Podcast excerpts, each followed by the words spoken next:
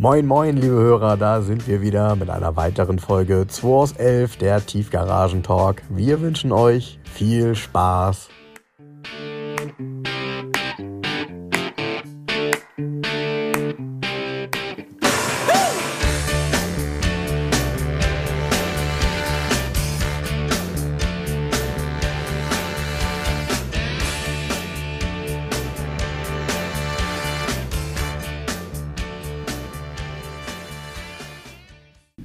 Herrlich, Samstagmittag. Ähm, Frank, ich bin heute mit Moja gekommen, jetzt darf ich hier einen Lindner Spezial trinken. Maurerschluck, ist noch ein bisschen was da. Ja, sehr gut. Sehr gut, ja. Äh, Ich fahre nachher mit dir mit, wir haben ja noch was vor. Ne? Genau, wir haben noch was vor. Da reden wir jetzt nicht drüber.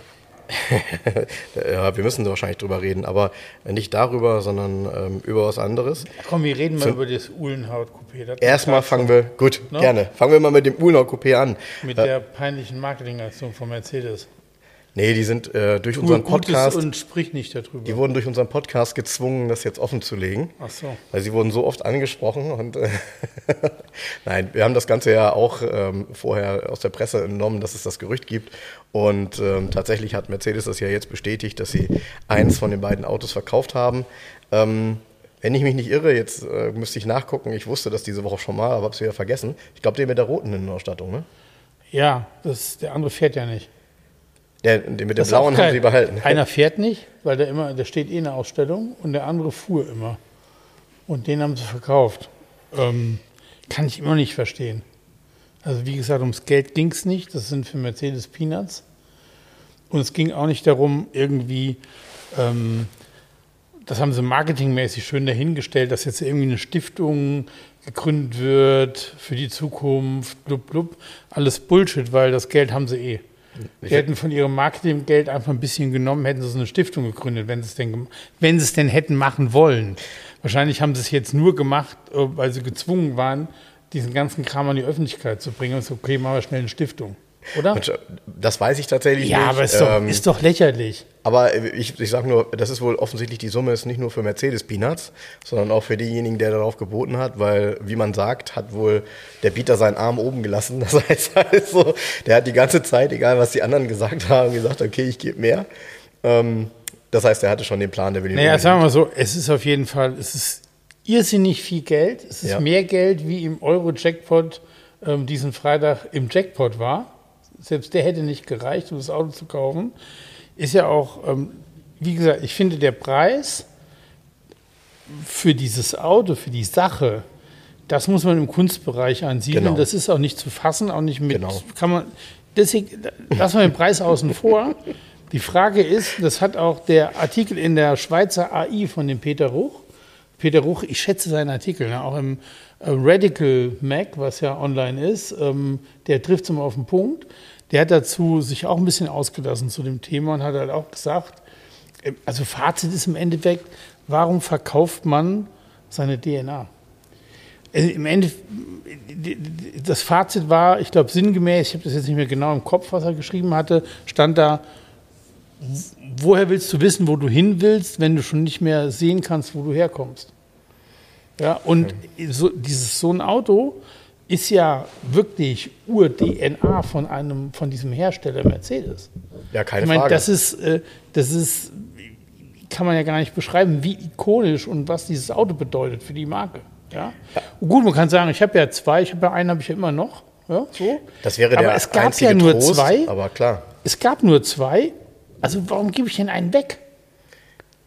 Ich verstehe es nicht. Ich kann es nicht verstehen. Ich kann es überhaupt nicht nachvollziehen. Der Grund ist mir ein totales Rätsel. Ist Ja. komplett Schleier. Ja, ich, ich kann das ein bisschen tatsächlich nachvollziehen. Ähm, ich glaube, du würdest ja auch sagen, warum hast du zwei, was weiß ich, warum hast du zwei E500? Brauchst du nur einen? Aber natürlich ist das was anderes, wenn ein 500 ist ja Hersteller... nicht deine DNA. Nein, äh, ja, ein bisschen wahrscheinlich mittlerweile schon. Aber ähm, natürlich hast du recht und äh, ich mich würde es ja freuen, wenn das Geld wenigstens in den Heritage-Bereich gehen würde ähm, und man wisse, dass, äh, dass der gut eingesetzt ist und für, für Ja, interessiert doch keinen aber es, Heritage. ja, genau. Aber das Thema hat halt tatsächlich gelitten. Und nicht nur bei Mercedes-Benz, sondern eben leider mittlerweile bei allen Marken. Ich glaube, da können äh, viele Kuratoren was zu sagen, insbesondere eben auch, ähm, was so die, die Opel-Sammlung angeht, auch VW-Sammlung. Wenn ich das richtig mitbekomme, dann ist auch da ein gewisses Bestreben, diese Sammlungen zu verkleinern. Und wir haben eben gerade vorher schon mal drüber gesprochen. Was mich ja daran am meisten ärgert oder mich nachdenklich macht, ist, mh, da trifft das eben ganz gut, was du sagst, mit dem, wo kommt man her und wo geht man hin. Ich glaube, dass die Automobilmarken im Moment bei dieser Veränderung der Antriebskonzepte versuchen, sich so weit green zu waschen, dass sie auch die Vergangenheit und die Verbrenner, die vielleicht dann irgendwann als schmutzige Autos gelten, ähm, so weit wie nur möglich äh, tatsächlich aus ihrer DNA zu entfernen. Und äh, das weiß ich nicht, das ist extrem zweifelhaft.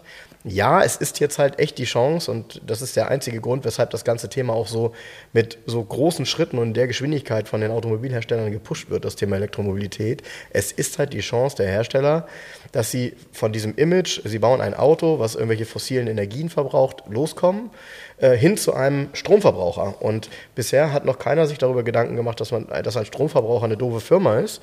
Aber bei den Automobilherstellern ist das natürlich in den letzten Jahren, insbesondere, und angefangen hat das aus meiner Sicht mit diesem Thema Dieselskandal, vielleicht sieht man das auch irgendwann mal aus dieser Perspektive, dass das alles ein Plan war. Da wird es den einen oder anderen geben, der das heute schon denkt und sagt. Ich bin kein Fan von Verschwörungstheorien. Aber das Thema hat das Ganze extrem beschleunigt und eingeläutet. Ja, aber da steuere ich noch mal kurz gegen. Ich habe heute noch einen Artikel gelesen, ähm, ich glaube in der BW Baden-Württemberg 24 Online. Nee, da ist, ja, hm, ich weiß, was du meinst. Wo der Bosch-Vorstand gesagt hat, ja. weltweit sind die Verbrenner noch lange nicht am Ende. Das ist wieder dieses Thema, dieses Wow, hier alles grün, alles ganz toll, wir fahren mit E-Autos und wir sind die geilsten, wir retten die Welt. Ja, weil wir es vielleicht können in Europa und ganz ernsthaft in Mittelafrika oder mitten in Asien oder weißt du, in so einem normalen kleinen Land in Südamerika kann das kein Mensch. Da brauchst du ganz sicher einen Verbrenner, um im Auto zu fahren. Und du brauchst noch ganz, ganz lange brauchst du die da. Ja. Weil es wird irgendwo in der Atacama-Wüste lange, lange, lange keine Ladesäule stehen, glaub mir. Ja, auch das, das ist alles. Bullshit. Ist auch das alles. Und, äh, Deshalb, ähm, ich bin mal gespannt, wo die Reise hingeht. Das mit diesen mit diesem reinen Elektrokram und alle setzen da drauf, ich, das geht schief. Ich bin mir sicher. Tja, aber eigentlich kann das nicht mehr schief gehen, weil sich die meisten Marken, und ich habe jetzt gerade, also kommt ja jeden Tag kommen ja neue Artikel, welches Auto es in Zukunft nur noch elektrisch geben wird. Angeblich. Ähm, wie zum Beispiel den neuen Audi A3. Ähm, auch so Dinge, bei denen ich sage. Dann kann man den ja wow, E3 nennen. Ja, kann man den ja gleich E3 nennen, ja. Ja, und gleichzeitig mit dem Thema Uhlenhaut-Coupé diese Woche ähm, gab es ja auch ein Statement zu dem Thema Strategie bei Mercedes-Benz. Ähm, auch so ein Thema, was alle gerade in Deutschland sehr nachdenklich macht, weil wir natürlich hier, hier ist Mercedes ja nicht eine Luxusmarke, wie, es, wie sie wahrgenommen wird, zum Beispiel in China. Für uns ist es ein, äh, ich sag mal, eine, eine Premium-Marke, ein gutes Auto, aber es ist jetzt nicht so, Luxusmarke ist für uns eher ein Rolls-Royce. So. Und vielleicht sogar noch eher Jaguar oder, oder, oder Range Rover. Und ähm, aus meiner Sicht ist es eben so, dass äh, die Politik in Zukunft zu sagen, wir streichen jetzt ein paar Kompaktmodelle, nämlich wahrscheinlich die A-Klasse, die B-Klasse und den CLA, die ja der Zugang zur Marke sind und bei denen man wirklich sagen kann, dass eine A-Klasse ja wirklich ein tolles Auto geworden ist, aber auch immer war. Also auch die alte A-Klasse mögen wir ja beide gerne, ähm, die ja auch total innovativ war. Also es ist ja nicht so, dass damals, als die A-Klasse kam, war das ja ein innovatives neues Auto, was, sorry, klassenlos war, weil er war recht teuer. Ja? Also Ende der 90er Jahre, als die A-Klasse kam, was selber, da war das Auto, das war eine A-Klasse, aber war so teuer wie ein Dreier BMW. So. Und es ging halt um das Konzept. Und heute ist es halt so, ja, die Autos sind alle gleich. Also eine A-Klasse heute ist natürlich sehr ähnlich in der kompakten Form wie viele andere Marken äh, und, und Fahrzeuge auch, wie ein 1er BMW und ähnlichem. Und jetzt sagt man, okay, man will halt mehr in die Luxury-Strategie gehen, man möchte mehr Sondermodelle bringen, in, ähnlich wie das eben auch Porsche tut. Ähm, nur die Frage ist halt, was passiert im deutschen Markt? Weil uns wird das definitiv richtig Marktanteile kosten. Wem will, wem will, wem will man das verkaufen? Ja. Wem will man das verkaufen? Ja. Und ähm, man hat jahrelang gebraucht, um das Durchschnittsalter der Mercedes-Kunden ein bisschen zu senken. Dann schraubt man das jetzt ganz schnell wieder hoch. Das ist auch so, ja. Wobei, wobei glaube ich, das Durchschnittsalter dann wahrscheinlich ähm, weltweit genommen wird. Und es ist wohl so, äh, nochmal, ich kann das nicht so beurteilen, ich war auch noch nie in China, aber es soll wohl so sein, dass es eben dort einen deutlich früheren Zugang zur Marke gibt. Aber dass es bei denen eben so ist, dass natürlich auch da, ist doch klar, ähm, geht das Thema erst bei einer C-Klasse los. So, das ist ja auch so dieses typische Limousinenmarkt. Und ähm, ja, der deutsche Markt kippt halt hinten über. Und das ist echt schade, vor allem für jemanden wie mich, der seit 22 Jahren im deutschen Vertrieb ist. Und ähm, das zu beobachten und ja, die, die Konsequenz dessen auch irgendwann tragen zu müssen, ich bin gespannt. Und ich glaube auch nicht, also vielleicht ist das der Gedanke im Moment, dass der neue Smart ähm, dann diese Lücke schließen wird. weil, weil, das ist halt eine ganz andere Geschichte. Ja. Und da werden wir alle sehen, ähm, wie, wie gut Ach, der ankommt. Das ist doch Quatsch. Und Aber zu dieser Luxusstrategie ist, ne? passt ja dann folgende Aussage. Na? Das teuerste Auto der Welt ist jetzt ein Mercedes. Ja, ist das so. passt doch das super. Passt, das passt auch super. das passt auch super. Ah, aber deshalb haben sie es gemacht. So richtig, so richtig happy, happy macht mich das nicht. Trotzdem, und auch das wiederum, wird dazu führen, dass das Thema klassische Mercedes-Benz wertvoller wird. Weil das ist das Witzige, die aktuelle Entwicklung einer Marke hat oftmals eine diametrale Ausstrahlung auf die älteren Fahrzeuge. Diametral, wo hast du das denn Google? Bist du bei D jetzt oder was? Ja, ich, ich habe gedacht, heute mal ein bisschen mehr Fachausdrücke hier. Nein, aber das ist tatsächlich spürbar und wir haben ein gutes Beispiel. Du hast ja diese Woche diesen äh, 500e gepostet bei dir auf der Seite. Und äh, mich haben sowieso tausend Leute angeschrieben, schon immer, äh, dass ich über das Auto mal ein bisschen mehr erzählen soll. Ähm, weil klar, das ist natürlich ein Thema, was mich ewig beschäftigt und ich habe da wirklich, weiß ich nicht, ich habe da alles aufgesaugt, was mit dem Auto zusammenhängt. Und bei dem Auto merkt man halt, ähm, bevor wir vielleicht mal noch mal ein bisschen mehr ins Detail gehen, der 124er war lange Zeit auch der 500er eigentlich preislich sehr unterbewertet. Hängt damit zusammen, dass er als 124er ein typisches Auto war, was man auch im Straßenverkehr noch relativ häufig gesehen hat. Jetzt ist es so, Stand heute, Stand 2022, das haben wir, ne? Ja. Ähm, ähm, ist es so, dass dieses Auto, also 124er im normalen Straßenverkehr immer seltener wird. Oftmals auch ganz normale Limousinen, ganz normale, schöne, gepflegte T-Modelle mittlerweile eben in der Klassikerszene erstens immer teurer werden und auch immer akzeptierter. Und natürlich passiert dann bei den 500er ähnliches, weil es gibt eben, ja, nicht, wer weiß wie viele, aber es sind deutlich mehr geworden, als man ursprünglich mal bauen wollte. Ähm, ich glaube, boah, jetzt habe ich die Zahlen im Kopf, 10.500 Stück oder 12.000, irgendwie so, ja. Ähm, auf jeden Fall sind es mehr geworden, als man damals mal bauen wollte. Ähm, und dieses Auto zeigt halt ein bisschen, wo die Reise hingeht. Die Menschen haben auf besondere Fahrzeuge Lust, die Menschen haben auch auf große Motoren Lust.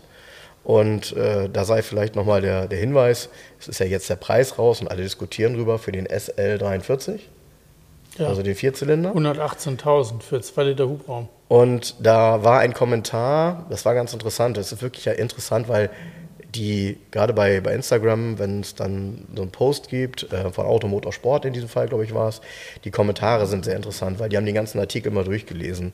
Und einer schrieb dann halt, sorry, bevor ich mir für 120.000 Euro einen Vierzylinder kaufe mit Kunstleder, da wüsste ich eine Menge andere Möglichkeiten, wie ich mir einen schönen Mercedes kaufe ähm, für, für die Summe. Ne? So. Und das bringt das ein bisschen auf den Punkt. Es ist echt krass, wo wir mittlerweile gelandet sind. Und äh, ich bin halt auch gespannt. Also ich kann das im Moment noch nicht einschätzen, wie der deutsche Markt auf dieses Auto reagiert. Also ich, da muss ich dem SL muss ja noch mal ähm, für den SL muss ich mal in die Bresche springen, nachdem ich ja bei dieser Werksbesichtigung mit Frank war und auch mhm. gesehen habe, wie der gebaut wird und mitfahren durfte und das Auto halt komplett erlebt habe. Das Auto ist technisch der Hammer. Ja. Ja, ja. so. Das Auto ist garantiert auch mit diesem Vierzylindermotor der Hammer. Ja. ja. 400 aber, PS hat er ja auch. Ja, aber die Wertigkeit, also ich gebe 120.000 Euro für ein Fahrzeug aus und bekomme die Wertigkeit vier Zylinder plus Kunstleder, das passt halt nicht. Das ist ja der Punkt. Also das macht das Auto nicht schlechter. Das Auto kann nichts dafür.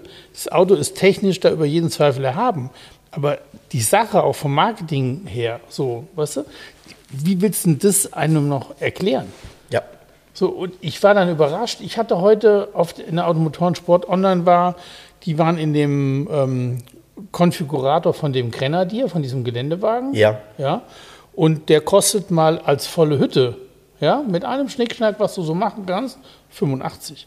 Und da habe ich gedacht, okay, das ist auch viel Geld, aber das ist gar nicht so teuer, weil das ist noch unter dem Einstiegspreis vom jetzt gerade gefacelifteten oder aktuellen Range Rover Sport. Selbst Mhm. der kostet schon über 90 als Basismodell. Ja? Und da musst du sagen, okay, da hast du dann das Gefühl, wenn du das durchliest, mit einem BMW-Motor, Sechszylinder, was mit der, was ich meine? So dieses das Package.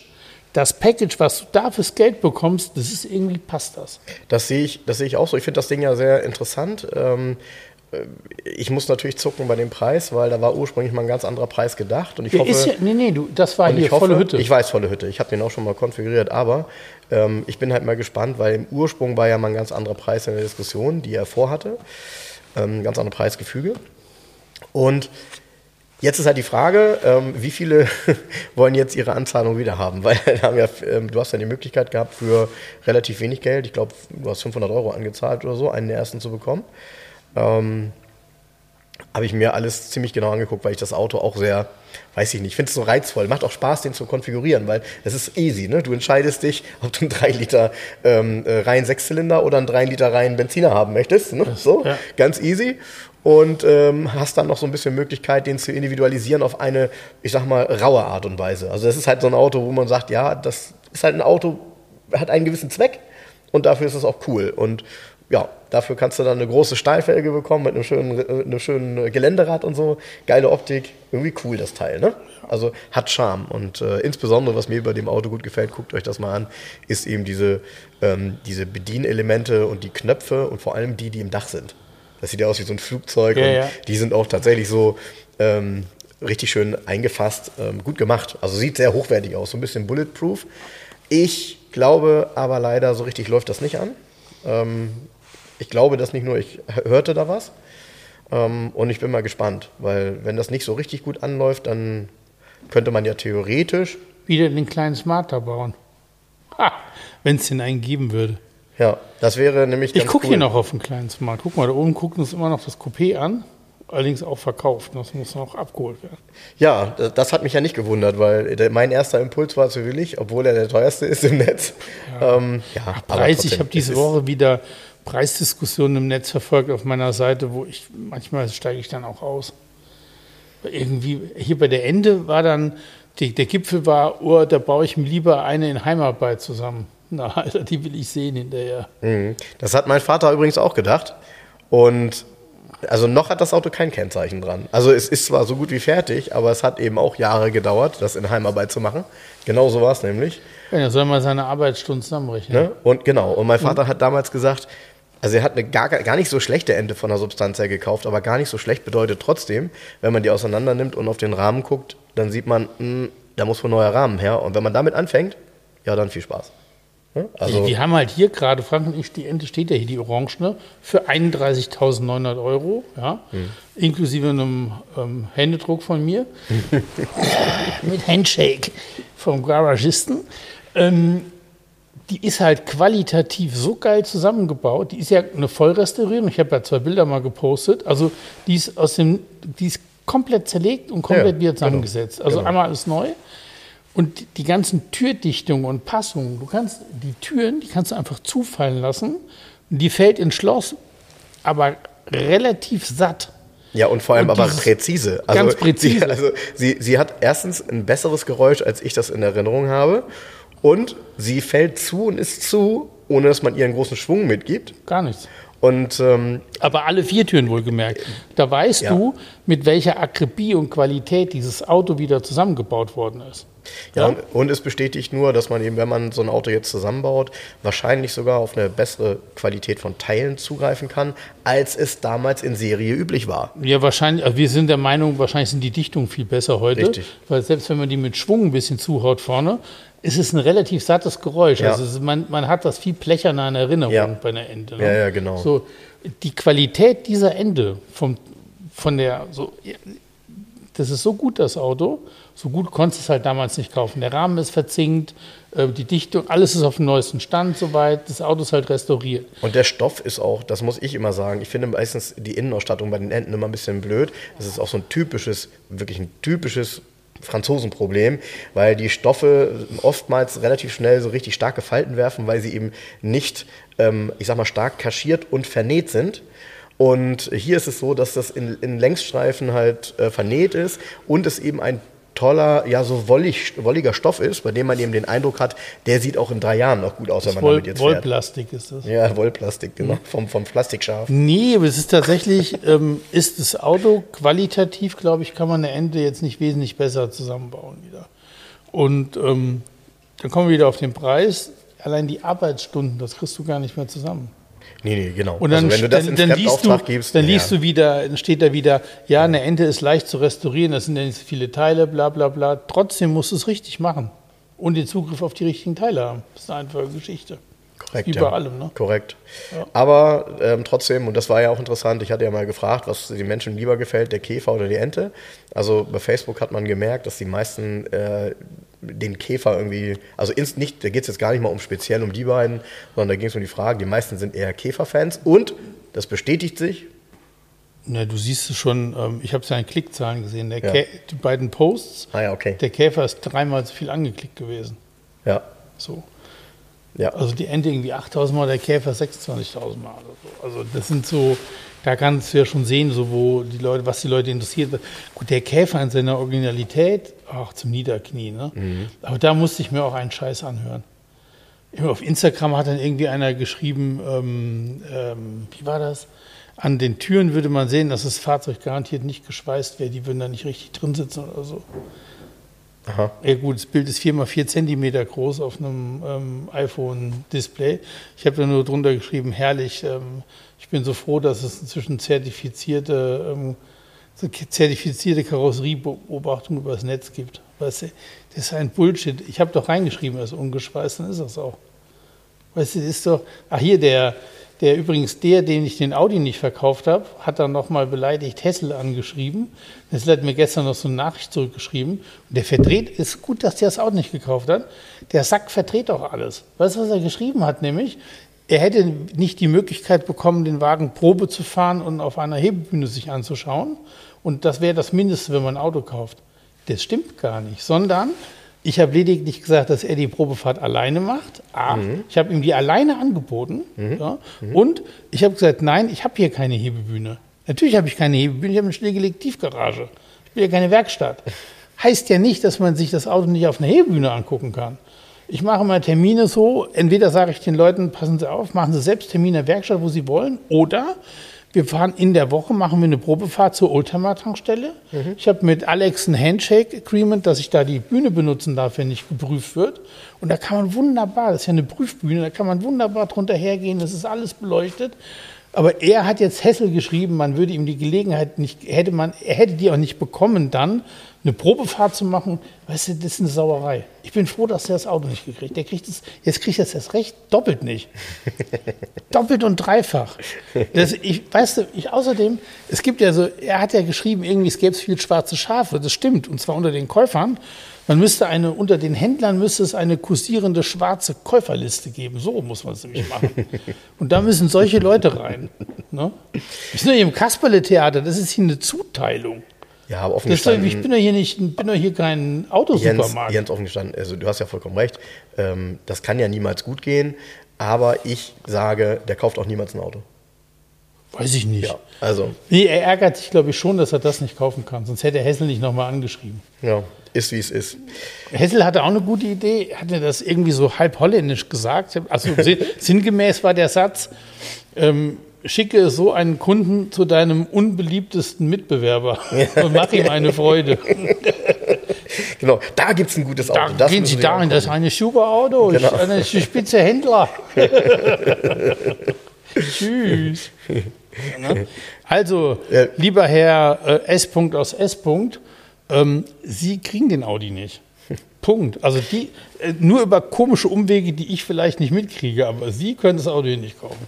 Ich musste, ich musste lachen, diese Woche hat noch jemand geschrieben zu dem Podcast mit Alphons und sagte, ähm, ähm, Alphons ist das lebendige Beispiel dafür, dass der alte Spruch nicht mehr gilt. Wenn du ein Geschäft mit einem Holländer machst, dann war es entweder für dich kein Geschäft oder der Holländer kein Holländer. Ach, das stimmt doch gar nicht. Alphons lebt ja auch in Belgien. Privat.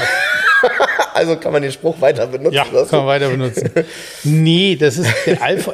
Ich kann es ernsthaft. Hessel ist auch so ein Holl also ist ja auch Holländer. Und Hessel ist auch qualitätsverliebt, wie er die Audis restauriert und so weiter. Also das ist wie überall auf der Welt alles gibt's gute und schlechte. kannst genau, kannst eh Allerdings, Kamm ich war tatsächlich früher, Karl hat immer mal in Holland Autos gekauft und ich weiß nicht, wie oft wir in Holland waren, umsonst. Naja, was heißt Ich umsonst? mir mal- ich bin mir sicher, du hast, du hast immer ein paar, äh, äh, Paar Tittenhefte Frikandele gekauft. und Frikandele gekriegt. Und Frikandel gegrillt. Mm. Nee, wir haben immer, du konntest, es gab eine relativ große Klassiker-Szene mit den alten Gesetzen da. Und da gab es ja auch drei, vier Zeitschriften, Oldtimer-Zeitschriften, richtig fett voll mit Anzeigen. Unter anderem eine, die auch Classic Trader hieß, also richtig fett. Und der Sport war, die Tankstellen zu finden an der Autobahn, die alle Klassikerzeitungen anbieten, dass man alle einmal mitnehmen kann.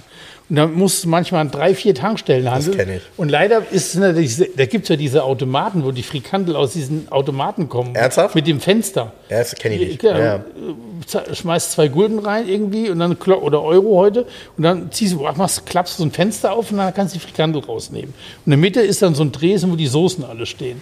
So, dann hast dich mit Frikandeln da vollgestopft, kommst irgendwann in, im Süden von Holland an, ganz, ganz hinten in der letzten Ecke, von Hamburg aus echt eine weite Strecke, um dir bei einem namhaften Händler, den es bis heute gibt, einen Range Rover anzugucken. Ja?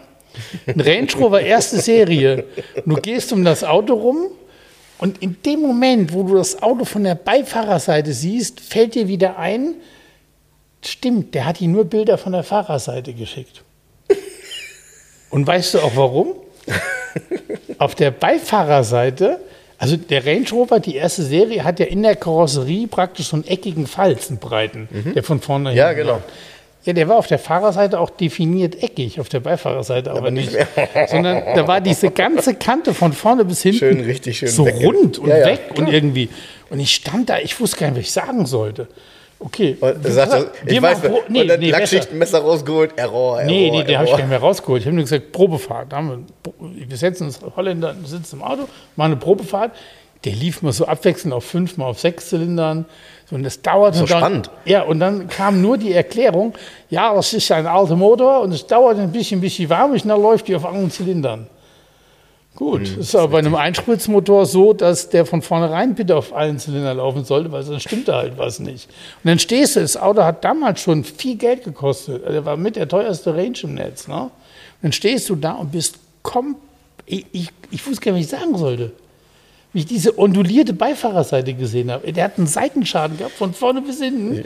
Und das heißt, ja, ich, ich, was so, ne? alles ist spitze, alles top. Erinnert, erinnert mich irgendwie an ein Video, was ich gestern bei, bei Instagram in den Stories gesehen habe. Und zwar so ein LKW, voll beladen, fährt so in eine Kurve und da steht, darunter steht, äh, das ist der Grund, weshalb der TÜV in Deutschland schon gut ist. Ja, ja, ja, ja. Und dann, und der fährt, und dann bricht der quasi. Der und TÜV zwar- wichtig ist, stand Ja, warum der TÜV wichtig ist. Und dann, und dann bricht der komplette LKW. Oben auseinander. Ja, oben, also man kippt muss sich das um. vorstellen, in der Mitte auseinander, aber nicht in der Mitte, Mitte, sondern eben horizontal. Das Und- Fahrerhaus, und das- Ladung weg und er, pu er weg. putzt und er, Er Fahrer purzelt raus. putzelt und das Fahrgeschäft fährt weiter. Genau. Und das sieht, das Video muss ich nochmal raus. Ich habe das gesehen und habe nur gedacht so, Alter, Ja, das kannst du ja nicht mal, das kannst du nicht mal faken, weil Nee. das irgendwie das Nee, äh, lebensgefährlich. Ja, ja, ja. Komplett weggebrochen. Naja, Nee, also mit den Holländern ist so, ich habe da auch tatsächlich echt miese Erfahrungen gemacht. Oder dann sind wir mal nach, nach Belgien gefahren, an der Küste hin, also auch von Hamburg maximal weit weg, um Porsche 964 anzugucken. Spitzenauto, alles spitze, alles spitze, alles spitze. Der fährt ihn aus der Garage raus und dann pisst es hinten das Öl runter. Da läuft richtig Öl, klock, klock, klock. Und dann ich gesagt, ja, hier ja, das, also das wären nur ein paar Tropfen, der hätte nichts, der Wagen. Wenn man weiß, dass ein 964 aber eine Motorverkleidung hat, dann weiß man, bevor das da runter tropft, ist schon diese Schale vollgelaufen. Da weißt du, ja, dein, mit dem Auto wärst du gar nicht mehr heil angekommen. ist doch Quatsch. Aber am Telefon, da war alles top. Nein, der ist furztrocken, da ist nichts an dem Motor. Das Einzige, was wir da gemacht haben, sind Karl und ich haben uns eine Frittenbude gesucht, sind an einem Marktplatz in so eine riesen belgische Frittenbude gegangen, haben uns mit Fritten vollgefressen und sind wieder sechs Stunden nach Hause gefahren. Solche Erlebnisse habe ich mit Benelux einige, das ist tatsächlich das sind, so. Das sind aber auch immer, finde ich, die Traumberichte, also jetzt mal völlig abgesehen vom Benelux, die Traumberichte immer in der Oldtimer-Markt, ne? Wenn die eine, wenn die so ein Auto testen, also jemanden anrufen, die Annonce und äh, beschreiben dann und dann reden sie und dann eben auch. Liebe ich. Ja, das ist genau. Und dann vor allem auch, ähm, was derjenige am Telefon sagt und was dann davon tatsächlich so ist. Ja. Und ich hatte jetzt ein gutes Beispiel für das, was du auch neulich erzählt hast. Ein, ein guter Bekannter von mir äh, rief mich an und sagte, Mensch, äh, äh, ein, Hand, ein guter Handwerker von mir, den ich seit Ewigkeiten kenne, will seinen 124er Coupé verkaufen, 300er CE 24 Ventiler, erste Hand. Hatte ich auch ein Bild von gepostet übrigens. Ähm, kurzes DIN-Kennzeichen, ganz cool und so weiter. Naja, habe ich gesagt, okay, gut, ja, äh, kannst du mir mal sagen, was ist so ein Auto wert? Ich sage, boah, du, ganz ehrlich, ähm, auf die Ferne, ja, das Auto ist absolut tadellos, hat aber 220.000 gelaufen. Ich sage, okay, das ist dann halt die Laufleistung. Ähm, ja, ich gehe da mal hin und mache mal ein paar Bilder. So, macht er ein paar Bilder. Und dann wusste er noch, dass das Auto hinten rechts einen Schaden hatte. So. Der war auch nicht, wer weiß wie groß, aber jeder weiß, hinten rechts ein Schaden bei so einem Auto, was gerade bei so einem Coupé oder Cabriolet, beim 124er ist ja gefühlt, das Seitenteil hinten ist zwei Meter lang. Und das ist, glaube ich, nicht nur gefühlt zwei Meter lang, das ist zwei Meter lang. Das ist richtig lang. Und wenn man ein bisschen gutes Auge hat, dann sieht man leider immer, wenn das repariert wurde, auch wenn da ein neues Blech reingekommen ist oder ein neuer, neuer Radlauf, äh, das können nur ganz wenige so machen, dass es eben wieder so ist wie bei einem neuen Auto. Egal, so. Und ja, dann kam das so ein bisschen hin und her. Der hatte halt einen Preisgedanken, der völlig von der Realität entfernt war. Ne? Und dann kam halt noch dazu, dass dann bei der Recherche hat das Auto eben auch noch vorne einen Schaden gehabt. So, vorne, links, jetzt, so. Mhm. Aussage des Käufers, der hat nie was gehabt. Ja, ja. So, und der weiß das auch wirklich nicht mehr, weil das ist jetzt, das war, ich glaube, das ist 17, 18 Jahre her gewesen, der hat das nicht mehr im Kopf, der weiß das nicht mehr. Nur, das nützt ja nichts. Es gibt ja diese Rechnungen darüber, ja? Und das sind halt so Geschichten, bei denen ich sage, Mann, ähm, wie will man so ein Auto dann auch, also wie will man demjenigen noch ein gutes Gefühl dabei geben, wenn man ihm das Auto abkauft? Weil Gar nicht. Gar nicht, man muss das lassen, weil der wird immer sagen, ja, Dem nee, musst das, du auch kein gutes Gefühl geben, das ist Quatsch. Ja, das ist Das ist der, der Klassiker, wenn ich mir ein Auto angucke und dann sage, sorry, also mein, es tut mir leid, aber Ihr Auto hat meinen Aufkleber nicht verdient. Dann gehe ich, sage, hat sich erledigt. ja, Obwohl, ich gucke mir nächste Ja. Woche, jetzt, äh, wir sind ja gerade beim Mercedes-Thema, Montag gucke ich mir mal einen SLK an, einen ganz frühen. Schon, da gibt es so einen Mini-Facelift, ne? Mit, ähm, ähm, also der SLK ist Baujahr 99, Mhm. ist ein SLK 200, also 136 PS. Nee, ist ein 200 Kompressor. Gut, dann ist es ein 2000er. Genau, das ist ein 2000er und ist schwarz 040 Hm? Das ist relativ häufig allerdings. und ist ähm, 70.000 gelaufen. Mhm. So, den gucke ich mir mal an. Und am Mittwoch gucke ich mir noch einen 500e wieder an. In Rauchsilber mit Leder beige. Ja, Boah, geile Kombi. geile Kombination. Ja. Ich, ich wollte ja mal ein bisschen, noch mal ein bisschen ausholen. Also, letzte Sind wir Woche. wieder beim Thema, ne? Ja, ja, genau, voll im Thema. Also, ähm, letzte Woche, witzigerweise, ähm, zwei Kollegen von mir, ähm, meine lieben Mitarbeiter, sind im Moment bei einem AMG-Training in Madrid. Und einer von schickt mir halt ein Bild von der Garage dort, äh, von den ganzen Fahrzeugen, die sie da mit on Rennstrecke haben. Und dann plötzlich ist da, sehe ich so im Hintergrund, sage ich, pass auf, davon machst du bitte mal ein paar Bilder. Weil da stand nämlich ein 124er im AMG-Trim in schwarz. Und wie man auf dem Bild, wenn man es genauer anguckt, sehen kann, waren die, wir nennen sie mal Sakkoplanken, also die, die, die Verkleidung unten, waren keine Sakkoplanken, die man so ab Werke bekommen hat. Das heißt, das Auto war halt ein ja, viel früherer 124er, der von AMG diese Planken bekommen hat. Und ich habe dann mal so ein bisschen geforscht, weil ich anhand des Kennzeichens sehen wollte, welches Auto ist das. Ich hatte ja schon eine Idee, aber es hätte auch von der Optik her ein 300er E 3.4 sein können. Ähm, und nee, nee, war es aber nicht. Es war The Hammer. Das heißt, das ist ein 6 Liter V8 AMG im 124er. Äh, Das Auto, was in jeder Autozeitung damals völlig gehypt wurde, weil es die schnellste Limousine, glaube ich, nee, nicht nur glaube ich, sondern definitiv war. Das Auto war damals schon unter 5 Sekunden auf 100. Ähm, ein Wahnsinnsauto, weil die auf diesen ja, M117-Motor ja einen Vierventilkopf drauf gebaut haben. Was hat der 381 PS, ne? Ja, 381 hat eigentlich der 6 Liter M119. Ich glaube, bei dem Auto redet man von knapp 400 PS. Ja. Und ähm, das Auto ist natürlich, das, sind, ist ein heiliger Gral. Ne? Ähm, super geniales Auto und ist eben auch in AMG, ähm, im AMG-Besitz, hat irgendwie, ich glaube, über, etwas über 40.000 auf dem Tacho. Das konnte ich dann sehen bei dem, bei dem Video, was es darüber gibt bei YouTube. Und ähm, ein Wahnsinnsapparat. So. Daraus, also aus dieser Idee heraus, wird Mercedes irgendwann mal gedacht haben, Mensch, ähm, macht das nicht Sinn, oder vielleicht auch keinen Sinn, aber vielleicht ist das Cooles, wenn wir in einem 124er einen Achtzylinder anbieten. So, und äh, dann hat man ja damals äh, sich im Grunde mit Porsche ein bisschen zusammengetan, weil ähm, in der Idee war das halt ein bisschen schwierig, in ein Auto, was vom Konzept her nie für einen Achtzylinder vorgesehen war, einen Achtzylinder reinzubauen. Ähm, kann man natürlich alles tun, ist aber mit einem hohen manuellen Aufwand verbunden. Und Porsche ging es so Ende der 80er Jahre, Anfang der 90er nicht so besonders gut. Die haben also Auftragsarbeiten dann gemacht, weil sie ihr Werk auch nicht 100% ausgelastet hatten. Und ja, Mercedes hat das dann in Anspruch genommen, weil das war eh nicht weit entfernt vom eigenen Werk, dass dort eben äh, ein Großteil der Montage dieses Fahrzeuges erfolgte. Die Lackierung der Fahrzeuge hat dann wieder, äh, zur Lackierung sind die Fahrzeuge dann wieder nach Sindelfingen gegangen und dann wieder, glaube ich, am Ende ähm, zu Porsche, um dann wieder komplettiert zu werden.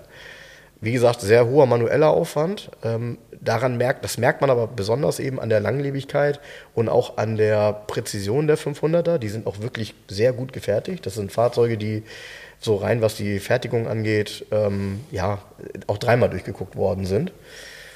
Mm, das Auto kam natürlich in eine Zeit, wo er genau reingepasst hat. Deshalb war er auch viel erfolgreicher, als man das ursprünglich mal geplant hat. Geplant war eine kleinere Serie von Fahrzeugen, so um die, weiß ich nicht, maximal 5000 Stück.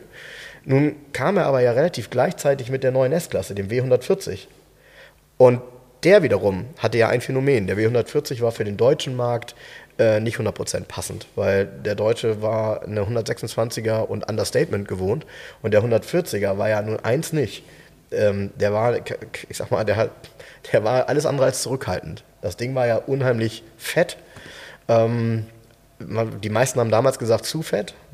Heute wirkt der immer noch groß, aber neben der, mancher einer Limousine wirkt er heute fast zierlich. Trotzdem, das Auto war damals halt so ein Auto, was ähm, nicht besonders gut in Deutschland ankam anfangs. Und da gab es viele, die dann gesagt haben, Mensch, wenn ich den Motor jetzt auch in einem 124er bekommen kann und der auch eine gewisse Exklusivität hatte durch das Thema Verbreiterung, Bau bei Porsche, dann war er auch sportlich ausgelegt. Witzig ist eigentlich, dass die meisten Teile von dem Fahrzeug, also alles, was man sich so vorstellen kann, was man braucht, um diese Leistung auf die Straße zu bringen, vorhanden war weil die meisten Sachen wurden einfach aus dem damaligen SL, dem 129er, übernommen. Das Thema Achse und so weiter. Das heißt, man konnte dieses Auto relativ einfach ähm, bauen, weil man die Teile dafür sowieso schon hatte und äh, hat dann eben die Möglichkeit gehabt, mit diesem Auto auch ja, sehr angenehme Werte. Es war kein Rennwagen. Ähm, wir reden da immer noch von Werten so zwischen 6,2 und 6,7 Sekunden auf 100. Das ist jetzt kein, kein, kein Spitzenwert, aber schon schnell damals. Und ähm, ja, die Autos sind dann wirklich gut gelaufen. Also es sind äh, insgesamt deutlich über 10.000 Autos davon verkauft worden. Und ähm, heute auf dem Klassikermarkt, und deshalb glaube ich, das war auch bei dir diese Woche der Klickkönig, ähm, ist dieses Auto eben total angekommen.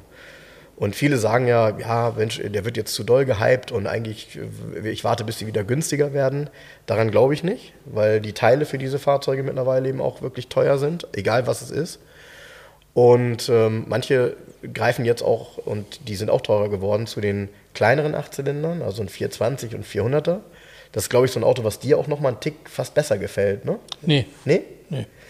Dachte ich. Ähm, ihm, ja, jö, ähm, besser gefällt, wenn er ein bisschen getuned ist. Also ich habe gerade irgendwo war eine Anzeige, da war einer mit AMG-Spoilern und AMG-Felgen, mhm. ein 400e. Das mhm. fand ich ganz charmant, ehrlich gesagt. Mhm. Sonst ist der ist mir ähm, dann zu viel Sleeper.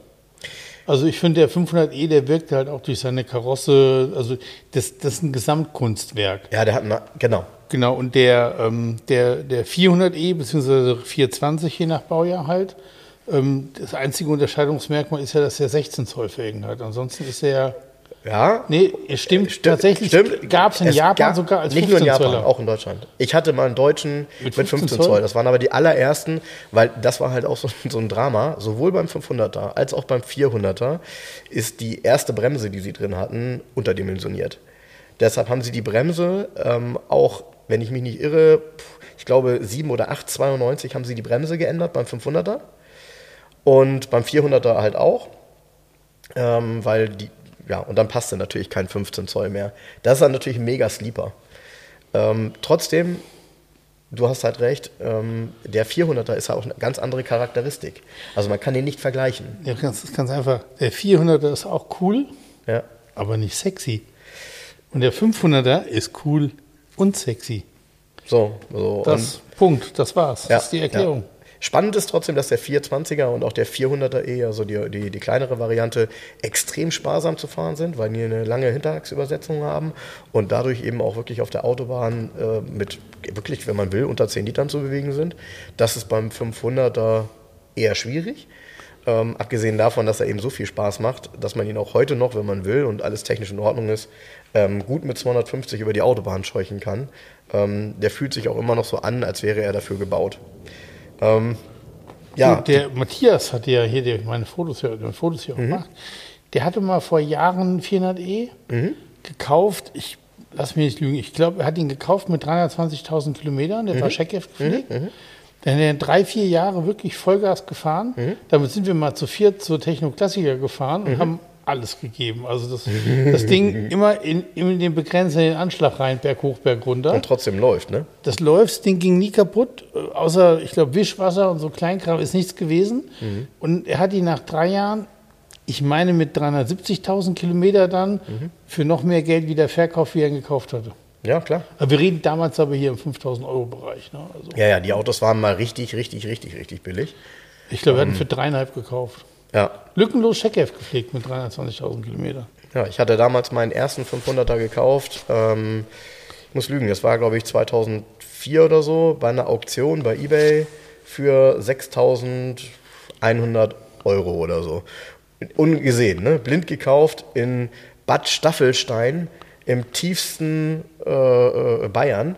Und äh, weiß ich noch wie heute, damals abgeholt bei, im Winter bei Schnee äh, und das war in den Bergen. Das war schon ein bisschen spannend für so ein, für so ein Nordlicht hier. Und bin da hingekommen und habe gedacht, okay, mal gucken, was mich da erwartet, weil ich wusste über dieses Auto eigentlich nichts. Auch der Text war nicht besonders aussagekräftig. Da stand echt nur drin, äh, der hatte 330.000 gelaufen. Und da stand halt drin, erste Hand Checkheft gepflegt. Ja, aber ich hatte natürlich auch zwischendurch nie nachgefragt und keine Beweise irgendwie angefordert. Und ich kam dann da an und es war wirklich so, ein ähm, älterer Mann, war dort, der mir den Wagen dann übergeben hat. Das war der Erstbesitzer. Der hat bei Mercedes dann irgendwie eine C220 Diesel gekauft und sein Sohn hat den Wagen für ihn bei eBay reingesetzt. Das Auto war wirklich komplett Checkheft gepflegt. Ich hatte zwei Checkhefte dabei, weil das war auch ein früher 500er und die frühen hatten ein äh, Serviceintervall von alle, von jedem Jahr und alle so und so 4000 Kilometer und der ist auch relativ viel gefahren. Und somit hatte ich 33 gestempelte Wartungen in dem, in dem Wartungsheft, also plus eben ein zusätzliches. Und bin mit dem Auto natürlich auf eigener Achse von Bad Staffelstein nach Hamburg gefahren und ganz ehrlich, es funktionierte alles. Und das Auto war top. Das Auto war auch perlmuttgrau Metallic, war durchlackiert. Ich glaube, ich habe ihn so günstig gekriegt, weil der Erstbesitzer mal auf die blöde Idee kam, vorne den Grill in der Form zu lackieren, also in die Haube einzuschmeißen und dann so einen komischen großen Stern da reinzusetzen, was echt nur daneben aussah. War aber kein Problem. Damals konnte man eine 124er Haube kaufen für einen 100er. Also neue Haube rein, neuen Grill rein, fertig. Und da war der Wagen im Originalzustand. Und der war wirklich top. Der war wirklich top. Also leider habe ich ihn nicht mehr, ähm, wurde mir damals dann auch leider geklaut. Ich habe ihn dann wiedergekriegt, glücklicherweise. Es ist so ein bisschen Story dahinter. Aber das war bei mir der Anfang zu diesem Auto oder sagen wir so, der Anfang von der eigenen Erfahrung, weil das Auto hat mich schon fasziniert, als ich damals jung war und mein Vater ein 200er Diesel fuhr, war natürlich dieses, also diese, dieses breite Spektrum, ne? dass es den 124er mit 72 PS gab und mit 326 PS. Und Achtung, der, das ist vielleicht auch das Wichtigste dabei, der hat von Anfang an hat der über 130.000 Mark gekostet, 1990. Und für 130.000 Mark gab es nicht viele Autos damals. Das war nämlich teurer als ein 500 SE. Ja, ja. Also, Achtung, ist teurer als eine S-Klasse gewesen. Ja. Das zeigt halt auch damals die Exklusivität. Ja, und ähm, das Auto, was du dir anguckst, ist ja wahrscheinlich, ist mal geraten, wenn du sagst, der ist Rauchsilber mit ähm, Lederbeige aus den USA. Kanada-Modell. Ah, Kanada, ja. Kanada-Modell, deshalb schon mit Kilometer-Tacho. Ja, sehr gut. Ist 125.000 gelaufen, Kilometer. Eieieiei. Okay. Ja. Ja, sehr reizvolle Kombination, weil Rauchsilber hatte übrigens mein guter Freund Tobi, ähm, der hatte auch einen Rauchsilbernen mit Leder Brasil. Das war auch sehr schön, das Sehr Auto. selten. Sehr, sehr schön. Ja. Ja. sehr selten. Jetzt sagt er auch, hm, schade, hätte ich auch behalten sollen, aber gut. Er hat zum Glück immer noch einen. Ähm, und ähm, trotzdem ist diese Kombination Rauchsilber ist halt auch echt ein Sleeper, ne? Also selbst als 500er erkennst du die Kotflügel bei der Farbe erst auf den zweiten Blick. Das Ja. ist bei den hellen Farben ja eher so. Und, äh, und dann Innenbeige ist bei dem Auto schon schön. Innenbeige ist in Deutschland damals fast nie verkauft worden. Nee, Ne? Also du findest kein deutsches Auto mit Innenleder beige. Ja. sehr selten. Sehr, sehr selten. Ja. Naja, von daher, ich glaube, dass die Reise, was die Preise angeht für die 500er, und ich habe wirklich jetzt auch mal in der Gruppe rumgehört, ähm, in der ich da bin, die alle in 500er fahren, ähm, so eine WhatsApp-Gruppe. Es ist tatsächlich so, dass die Preise am unteren Ende, ja, ja, wie soll ich das sagen? Das sind immer Autos, in die Arbeit gesteckt werden muss. Und die Autos werden dramatisch teurer, weil egal was man dran macht, es kostet halt alles auch Geld. Also da macht es auch eher Sinn, einen zu kaufen, bei dem viel gemacht wurde. Ähm, denn im Endeffekt ähm, hat man dann noch damit Spaß und kann ihn auch so nutzen, wie er das möchte. Denn er möchte nämlich gefahren werden. Das ist auch ganz wichtig. Ist kein Stehauto.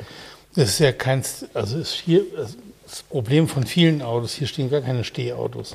Das wird Ja. durch Stehen alles nicht besser. Das ist genau der Punkt, ja. Das habe ich immer leidlich erfahren. Ähm, da, da stellst du ein Auto ab und dann lässt du das irgendwie zwei, drei Jahre stehen und steigst wieder ein und plötzlich sind Dinge dran kaputt, bei denen du sagst, wie kann denn das kaputt gehen, wenn das vorher funktioniert hat? Das ist aber so. Also, Ja. ne?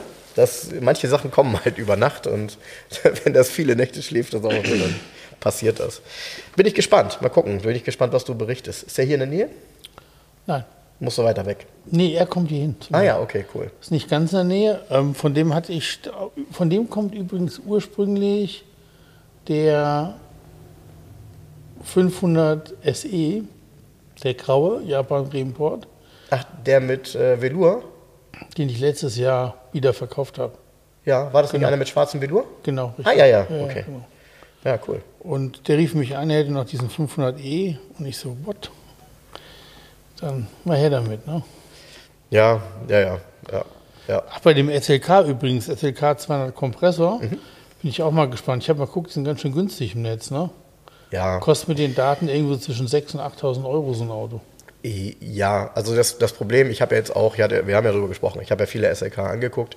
Ich habe mittlerweile auch einen, äh, den ich umbauen kann äh, und umbauen will, aber es ist leider auch ein, ein Projekt, was erst nach anderen Projekten kommt. Ähm, das Problem bei den Autos ist tatsächlich Rost. Und das ist nicht unerheblich. Und ähm, leider, also diese Autos rosten teilweise komplett, also an jedem Bauteil. Also es ist nicht so, dass es irgendein typisches gibt, sondern man muss da halt genau hingucken. Und äh, wenn das Auto keinen Rost hat und Originallack ist, dann ist es auch wirklich top. Ich glaube, diese Fahrzeuge, und ich habe das schon vor Jahren gelesen, ich glaube, die hatten ein sehr ähnliches Problem wie die 210er auch. Es gibt manche, die rosten und es gibt andere, die rosten nicht. Meiner, und ich hatte da echt Angst, mein, ähm, der, den meine Eltern fahren, den ich ursprünglich hatte, in dieser Designo dunkelgrün Lackierung, Ja. der hat gar keinen Rost. Ich habe aber ein Auto gesehen, was die gleiche Farbe hat. Ähm, und das habe ich vor, boah, ich glaube vor sieben oder acht Jahren gesehen im Netz. Und der war komplett überall ver- verrostet. Und da hatte ich schon Schiss, weil manchmal ist das ja auch irgendwie, keine Ahnung, abhängig von Farbkonstellationen. Ähm, ich glaube, da trennt sich halt die Spreu vom Weizen. Und ein Auto ohne Rost hat halt einen Wert. Ein Auto mit Rost oder gemachtem Rost, und das wirst du ja dann sehen, das ist es dann auch nicht. Also wenn du da rumgehst und siehst, der ist überall nachlackiert und hat auch irgendwo dann in den unteren Bereichen, musst du mal gucken, Unterbereiche Kotflügel. Wenn er da irgendwo Spachtel drauf hat, dann weiß ich nicht.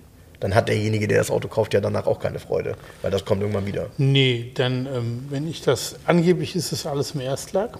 Mhm. Ähm, wenn ich da solche Dinge finde, dann ähm, heißt es sofort, gehen Sie nicht über los, ziehen Sie nicht Ja. 4000 Mark ein. Ne? Ja. Tschüss. Ja, ja, ja, gut, ist aber auch, ähm, ganz ich- ehrlich, Habe ich dann auch keine Lust drauf. Nein, das macht auch gar keinen Sinn. Also dafür gibt es dann auch noch zu viele SLK. Trotzdem, ähm, das ist sicherlich mittlerweile dann auch ein Klassiker. Und vor allem, wenn man diese, diesen Hintergrund kennt, dass eben die meisten sehr viel Rost haben, ist dann ein guter, der wirklich im Originallack ist, auch ein begehrenswertes Auto. Ja, ist übrigens eine Werksabholung gewesen. Hm? In Bremen. Das Auto kommt aus der Nähe von Bremen und der Erstbesitzer ist jetzt ist in zweiter Hand. Der ist doch bestimmt ein, äh, bestimmt ein Werksangehöriger gewesen. Das weiß ich nicht. Wo Ja, ja. Ist auf jeden Fall, ist es eine, eine, eine Werksabholung, Auslieferung, bla bla.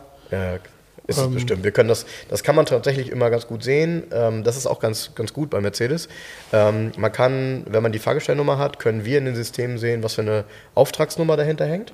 Und die Auftragsnummer wiederum, die ist halt bei den ähm, Mitarbeitermodellen ähm, immer die gleiche. Ja. Also dann, also immer die gleiche, äh, die ersten drei Ziffern. Und deshalb weiß man dann eben, okay, das ist äh, ein Auto von Werksangehörigen. Was, bei, was echt total wahrscheinlich ist. Ich habe ja damals auch, es haben alle Werksangehörigen damals, Anfang der 2000er, so ein Auto gekauft, weil sie waren dann verfügbar und man hat immer noch damit gerechnet, dass sie sich ganz gut wieder verkaufen lassen.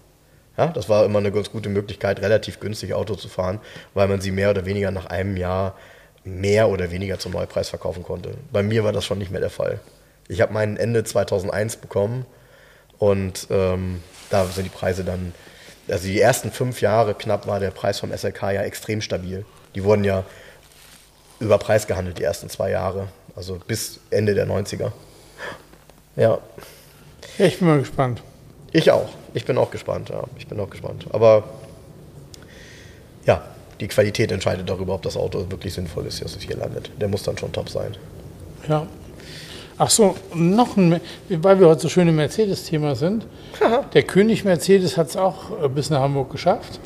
Boah, da, da habe ich, ja, erzähl mal. Und ja? ähm, da ist jetzt noch ein bisschen ähm, Technik-Service nötig. Das heißt, du hast ihn jetzt auch gesehen, wahrscheinlich, oder? Ja. Ja, okay, cool.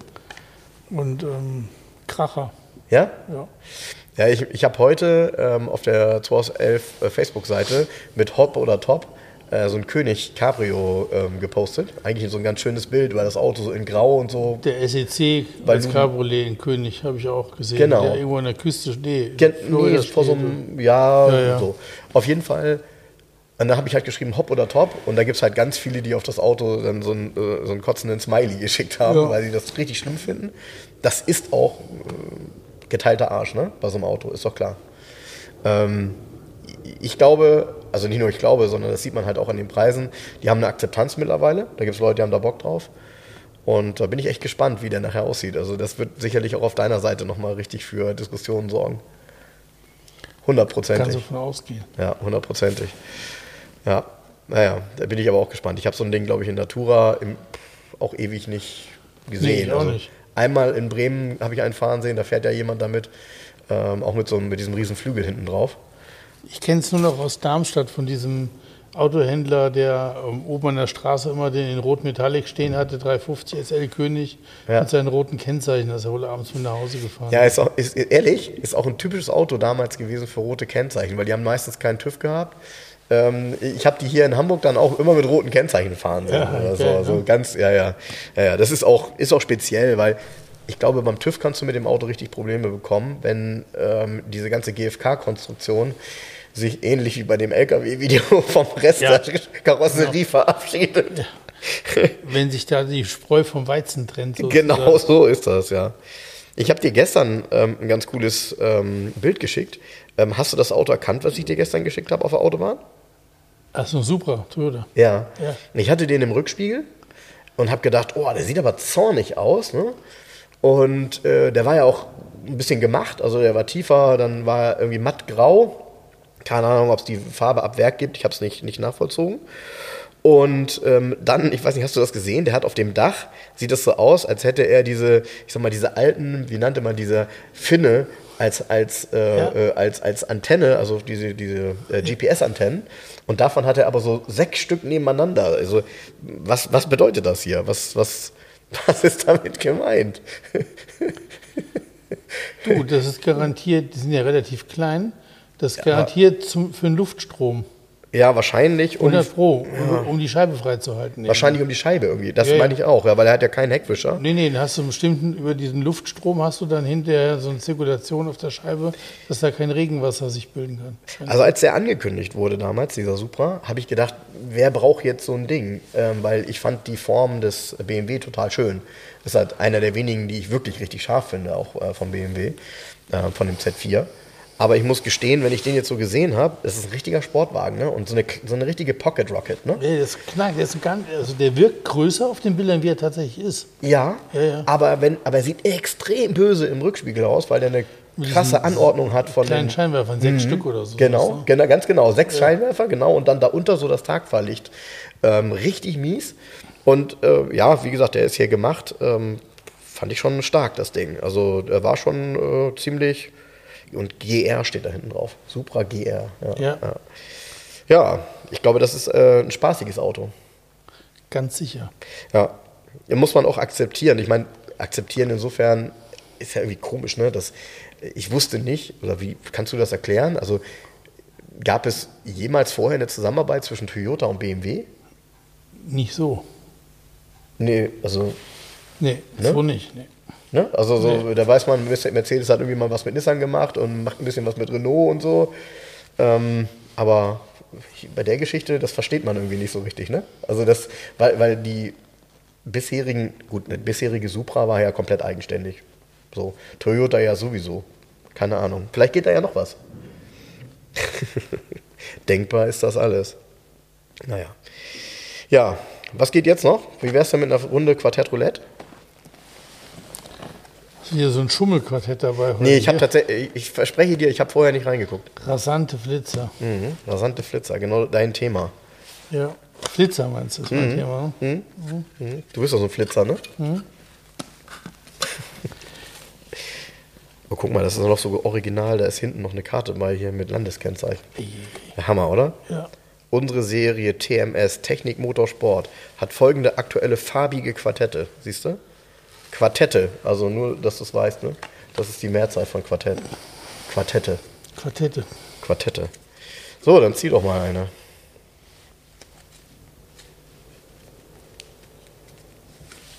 Du willst unbedingt die. Deutsches Auto? Nein. Französisches Auto? Ja. Mochte ich immer. Citroën? Nein. Ähm, Renault? Nö. Peugeot? Yes. Okay, nachdenken. Also es ist ein Peugeot aus den 70ern. Und es sind kleine Autos. Oder? Naja. Ja, schon. Komm, ja, klar. Ja. Okay. Äh, lass mich kurz überlegen. Ein 104? ja. Ja, das ist der einzige. Ja, okay. 104, also ganz, ja, ein Peugeot 104. Ja, gab's, ja, gab's 104 davon. Coupé. 104 Coupé? Also hier heißt der Ja. 104C, aber tatsächlich heißt das Auto richtig 104 ZS. Also ist ein Quartett falsch geschrieben. Der hat ja einen kürzeren Radstand, ist ja viel kleiner und hat nur zwei Türen. Und auch andere Scheinwerfer vorne und so weiter und so weiter. Luxuriöseren Innenraum. Und den gab es ja Ey, ganz ehrlich? den pa Habe ich in Natura noch nie gesehen. ZS, doch, doch. Und den gab es auch ganz lustig als Citroën LNA, dann ist ein Entenmotor Ist da das doch drin. ein. Äh, ja, das, ich wollte es eben, ich, weil ich dachte, okay, ich will mein Halbwissen nicht. Also der ist, das ist die Basis für den LNA? Ja, Karosserie. Ah, ja, LNAs sehe ich ab und zu, äh, für diejenigen, die jetzt ist ja Nerd Talk hier wie immer, ähm, die sehe ich ab und zu mal tatsächlich in Spanien im Angebot. Die scheinen dort damals gut verkauft worden zu sein. Ähm, so ein Auto wie hier auf dem Bild, ne, gerade noch in Silber, dann mit Innenrot, wie du es mir eben gezeigt hast, ist natürlich stark. Aber ist das ein rasanter Flitzer? Naja, 45 PS, ne? Nee, gab es noch einen stärkeren Motor, den gab es noch Ah. mit knapp 70 PS oder so. Man muss es ja zeitlich einordnen damals. Das Ding fährt 140, 145 Ja, PS. ja okay. ähm, Mitte, Ende 70er Jahre, da Ja, war das schon flott. Der ist wirklich schick, ist der ja. Ne? Der ist ja auch Ja, ganz lass mich mal früher. gucken. Ja, erzähl weiter. Erzähl weiter. Das, da war in Frankreich ein sehr geiler zu verkaufen länger. Der war auch relativ teuer mit einem gemachten Motor. Da gab es ja richtig, ganz richtig im Aufblasen das Ding. Weil es gab ja auch ein Talbot Samba Cabriolet ganz zum Schluss. Ist ja immer noch die Basis. Ach, echt? Und da hat er 86 PS gehabt. Das ist ja schon der 12 oder dieser 13er Sportmotor. Und ähm, der da zu verkaufen hatte auch diesen Sportmotor mit Weber-Vergaser, ein bisschen tiefer und ein paar breitere Reifen. Der war dann aber auch weg, aber für viel, da werden dann 20.000 Euro inzwischen für bezahlt in Frankreich. Ne? Für die 104er oder für den Talbot Samba? Nee, für so ein 104er Coupé. Ah, okay. Okay. Talbot Samba Cabriolet gibt es auch kaum gut, sind auch alle durchgefault. Fand ich auch immer gut den Wagen. Ja, weil das gerade ja, und weil das gerade so schön zum, zum Thema passt. Die meisten können sich ja fast an die Marke Talbot gar nicht mehr erinnern. Nee. Also äh, das ist ja auch so, die, die hatten zumindest in Deutschland, so wie ich das immer mitbekommen habe, auch von meinem Vater, hatten die einen richtig schlechten Ruf. Ja, ja, das das war sein? so Billigmarke irgendwie, so ganz komisch. Und dann gab es diese Ausreißer, Talbot Sunbeam Lotus gab es dann. Wo du sagst, hey, Ja. was, what's this? ja, So, das ist ja so Größe Golf gewesen, so wie hier bei uns ein Talbot Horizon. ja, Aber der ähm, Horizon hat eine andere Karosse gehabt. Ich glaube, die Basis ist, glaube ich, nur dieselbe. Ich bin mir Okay. nicht sicher. Nee, ist Quatsch. Weil der, der Talbot Sunbeam Lotus hat auch definitiv Heckantrieb, ganz klar. Ganz Okay. eindeutig, ist kein Frontantriebsauto. Und ähm, da ist ja der Lotus-Motor drin mit 150 PS. Die kosten auch inzwischen gutes Geld. Ja, das glaube Die ich. sind ja meistens schwarz mit einem beigen oder äh, mit so einem silbernen Seitenstreifen. Mhm. Und findest du sehr viel, in- das ist ein Typ, sehr viel in Italien verkauft worden, das Auto. Die hat, das, ist, das ist so ein richtiger früher Very Hot Hatch. So, ne? Und so, so richtig coole Hot Hatches gingen in Italien, glaube ich, immer ganz gut. So. Mhm. Man findet auch in Classic Trader und so, wenn man nach Sunbeam Lotus guckt, dann stehen öfters mal welche da noch. Klingt, klingt ja schon gut, ne? Also es gibt ja Namen, finde ich, von Autos, Ja. die klingen gut. Ja. Und ähm, ich ah, habe übrigens, ich habe, ähm, bevor ich es vergesse, klingt gut, ich habe doch diesen De Tomaso Innocenti verkauft. ja, Vor, das ist jetzt schon fast zwei Jahre den, her, ne? den super schönen gelben. der ja, gelbe, der hat mich schon. mit dem komplett falschen Innenraum. Ne? Ja, Ja, und der, der Käufer, der Herr Chamot, hat mir eine, ähm, eine Mail geschickt und er hat den Stoff gefunden und er hat wahrscheinlich für viel Geld den kompletten Innenraum wieder original ja. gemacht. Ah, mega. Ja, ja, der, der, Stoff, Stoff- war ein bisschen speziell. Ja, der originale Stoff ist auch dunkelblau gewesen, also Mhm. wie so ein Quarzsamt, so gestreift längs. Und der komplett Sitze, Türverkleidung, alles wieder original. Total geil, ne? Ja, stark, dass man so einen Stoff für so ein spezielles Auto, für, das, für die ja keiner nach so einem Stoff fragt. Also, Nee. dass es für, einen, für einen Mercedes dann oftmals noch wieder ein Stoff neu aufgelegt wird, ist klar. Ja. Aber bei sowas cool. Ähm, wo du das gerade mit Talbot sagst, ne? es gibt noch zwei Talbot, die ich nämlich hier in der Beobachtung habe in Spanien. Äh, kennst du noch den, also den Solara wirst du noch kennen, ne? Auch diese hässliche Limousine. miese Limousine, ne? die irgendwie sehr spießig aussieht. Ja. Aber was noch krasser aussieht, ist der Tagora. Der Tagora fand ich immer geil. Boah, ist ein Riesending. Ja, der Tagora ähm, hat ja hier den, äh, der basiert ja, basiert ja nicht auf der Plattform, auf der auch der Renault 30 steht. Ja, ja, ja, ja, ja, ja. Ne? ja. Und den gab es auch mit, gro- den gab es auch als 2,2 Liter, den Tagora. Das war das Topmodell, 2,2 GL, GLS hieß der, glaube ich. Den kenne ich deshalb ganz gut, den Tagora, aber Mhm. ist bei mir, interessant, weil- bei früher in der Schule. ja, okay. Und ich glaube, das war ein Erdkundelehrer, der hatte den damals neu. Der Nein. hatte keinen 2,2, der hatte den kleineren Motor, einen Tagora. Ja. Und der Tagora hat mir formal immer gefallen. Der sieht, ich bin mir nicht sicher, wer den entworfen hat. Es sieht aus wie eine Pininfarina-Karosserie. Stimmt, ja. Der hat so eine, der hat so eine Klarheit. Also der witzigerweise, der ist gar nicht so viel anders als ein Solara, aber doch komplett irgendwie Komplett mehr Charme. anders. Genau. Nicht ganz also anders ein ja, Solara. es ist beides eine eckige Limousine, ne? So. Ja. Ja. Aber der Tagora und das ist witzig, weil ich glaube, die meisten, die das jetzt hören, werden kein Bild davon vor Augen haben. Ähm, ich wollte ihn gerade mal hier aufrufen, damit du ihn nochmal sehen kannst, den ich hier in der Beobachtung habe. Das ist wirklich auch echt ein sehr, sehr speziell seltenes Auto, finde ich. Also ich glaube, da gibt es nicht so wirklich viele, die überhaupt überlebt haben. Ne? Also hast du so ein Auto hier in Deutschland mal im Angebot gesehen in den letzten Jahren? Ein Tagora? Ja? Nee. Ja, das meine ich nämlich. Das meine ich nämlich, ja. Gut, dann lass mich mal eine Kiste ziehen. Mal gucken, ob ich auch so ein, so ein Auto ziehe, was wir auch noch nicht hatten. So ein 104er Peugeot war ja schon mal ein Highlight, finde ich. Wenn es ein Auto ist, was wir schon hatten, dann lege ich ihn weg, nehme die nächste. Hm, nö, ja, ich würde sagen nö. Ich würde sagen nö. Du würdest sagen, ne? Ja, und deshalb darfst du jetzt raten. Ähm, deutsches Auto. Kompaktwagen. Mm, VW. Audi. Ja. Das ist ein Audi 50. Ja, scheiße. Ich dachte, du kommst nicht auf Audi wegen Kompaktwagen. Doch, deutschem Auto. Wir sind ja in den 70er Jahren im Quartett. Ja. Der Audi 50, der hat es ja erfunden. Ja, auch das ist so. Ja, also es gab den Audi 50, bevor es ihn als VW Polo gab. Ja, ich glaube eher den Polo, der äh, ist der Polo nicht aus dem 50 entwickelt worden. Der 50 war wirklich so richtig zuerst da. Genau. Und auch viel luxuriöser, viel ähm, ähm, äh, ja anders. Ne? Mit Holz, mit dieser Holzimitatfolie innen drin, so ein Velurstoff und so weiter. Ist, ist alles richtig. Also das ist hier orange auf dem Bild, ist alles Der- richtig. Der ist ja wahrscheinlich innen drin Und- mit grünem Velour. Und trotzdem ist es so, dass auf die meisten, also wenn du mit dem Auto jetzt vorfahren würdest, dann würden alle sagen, du hast auf einen Polo. Volkswagen, genau, Ja, du das hast ein Audi-Logo drauf gemacht, weil es ist, Ganz interessant, gerade in der aktuellen Autobild, die ich gestern im Briefkasten hatte, ist die Diskussion darüber, was hat VW in den 70er Jahren gerettet. Mhm. Und ähm, es ist tatsächlich der Audi 80 B1. aha, okay, sieht ihm ja sehr ähnlich hier. Ja. ja.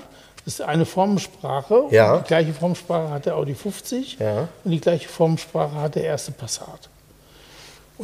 ja, Da habe stimmt. ich mir die, die Testberichte mal durchgelesen.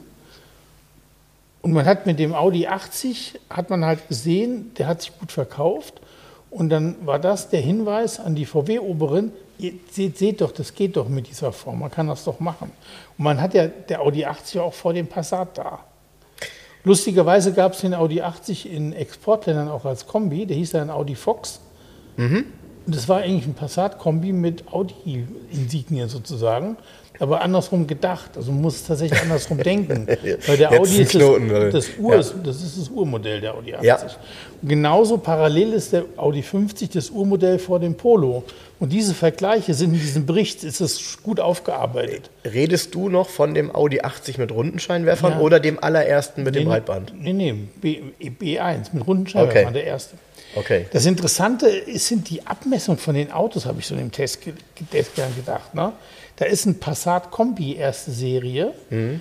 der ist gerade mal irgendwie 1,60 breit, die Karosse, und der ist 4,19 Meter lang, der Kombi. Krass, ja. Ja, stimmt, 4,19 aber es war Meter. alles. 19. Mhm.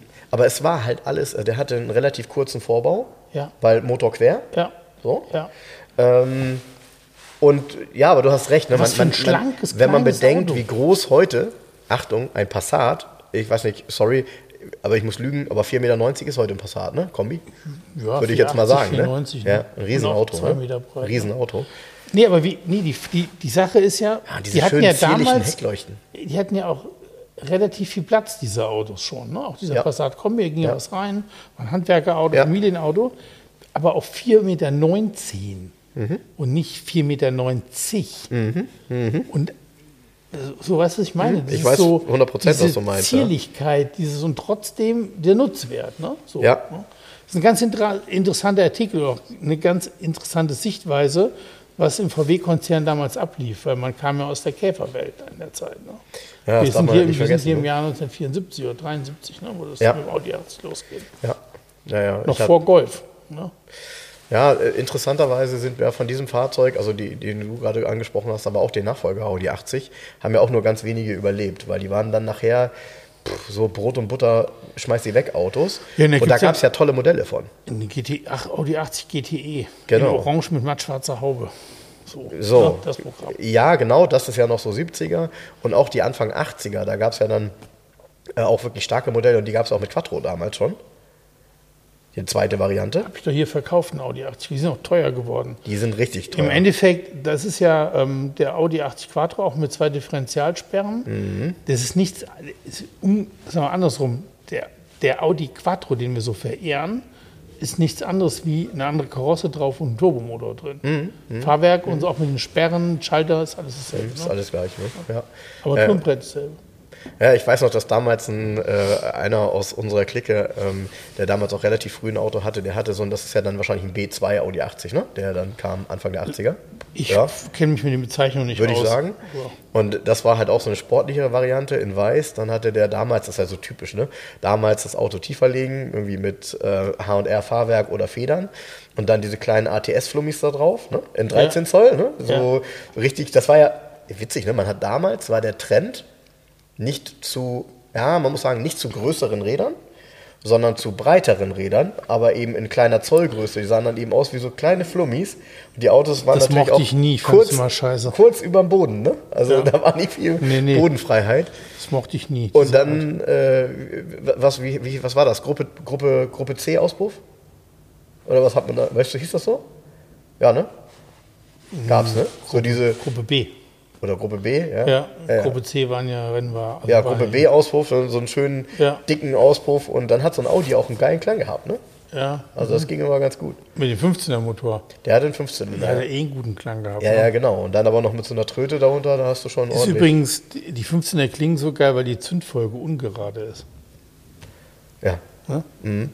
So, die, ähm, so gut klang übrigens auch der Range Rover in, äh, in Belgien, Ja. ne? Nee, der klang, der klang tatsächlich. Der klang Da war die Zündfolge nee, auch- das war Südholland. Der klang tatsächlich kaputt. In Belgien, das war der tropfende 964er.